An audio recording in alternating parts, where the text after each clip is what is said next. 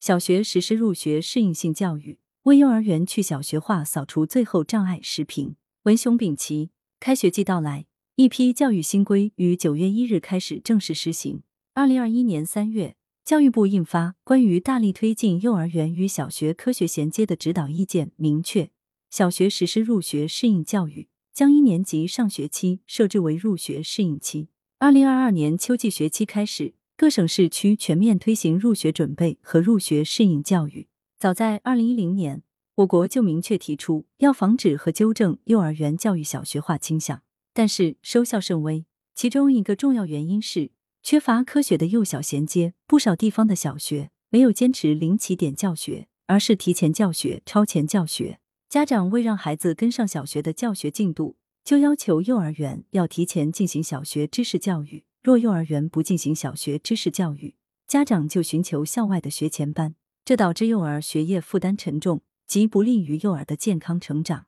要落实幼儿园去小学化，就必须遏制小学抢跑教学，要给孩子入学适应教育。推进幼儿园去小学化是一项系统工程。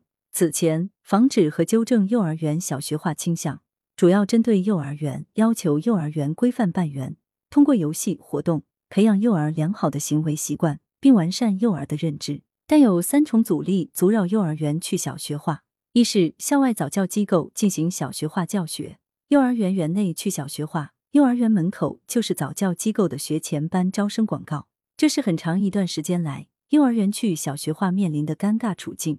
其结果是，如果幼儿园坚定推进去小学化，家长就会把孩子送到校外的学前班。不少地方的幼儿园大班出现空班化现象。针对这一问题，去年实施的双减意见明确要求，不得开展面向学龄前儿童的线上培训，严禁以学前班、幼小衔接班、思维训练班等名义面向学龄前儿童开展线下学科类含外语培训。这也就从制度层面消除了这一阻力。其关键在于，必须严格监管面向三至六岁儿童的学前教育校外培训机构。二是幼升小择校，学校校策诱导幼儿园小学化。二零二零年之前，我国各地事实上存在幼升小择校热，或则民办学校，或则公办学校，受家长追捧的热门民办小学和公办小学，在招生时都存在采取测试方式选拔生源的情况。测试的题目大多是小学化题目，家长为让孩子在幼升小中拥有竞争优势，就让孩子早学多学，参加竞赛、考证、考级等等。面对幼升小压力，幼儿园的办园难免出现功利化、短视化的情况。我国义务教育法规定，适龄儿童、少年免试入学，地方各级人民政府应当保障适龄儿童、少年在户籍所在地学校就近入学。为全面落实这一规定，二零二零年，我国要求各地义务教育中小学招生都必须实行公民同招、电脑随机摇号录取。这意味着，任何小学都不得再进行幼升小测试。包括笔试和面试，这也就消除了幼儿园去小学化的第二重阻力。三是小学非零起点教学，刺激家长鸡娃，不进行幼升小测试。可有些小学会在入学前告知家长，必须让孩子做好上小学的准备，要求会识多少字，会两位数的加减法，诸如此类，家长该怎么办？小学的抢跑教学也就刺激家长鸡娃，担心孩子输在起跑线上，因此。在治理校外学前班、规范就近免试入学之后，必须解决小学的赶进度教学问题，这是当前存在的最大阻力。孩子上小学当然需要做好准备，但准备不是知识教育方面的准备，要求孩子提前学习小学内容，而是能力方面的准备，培养孩子的自主生活能力，教育孩子养成良好的卫生习惯和行为习惯。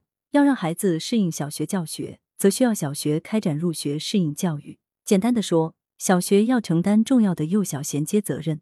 今年四月新修订的义务教育课程方案标准明确强调学段衔接，要求注重幼小衔接。基于对学生在健康、语言、社会、科学、艺术领域发展水平的评估，合理设计小学一至二年级课程，注重活动化、游戏化、生活化的学习设计。这对小学教学提出全新的要求，要求小学结合落实义务教育新课程方案标准。推进入学适应教育。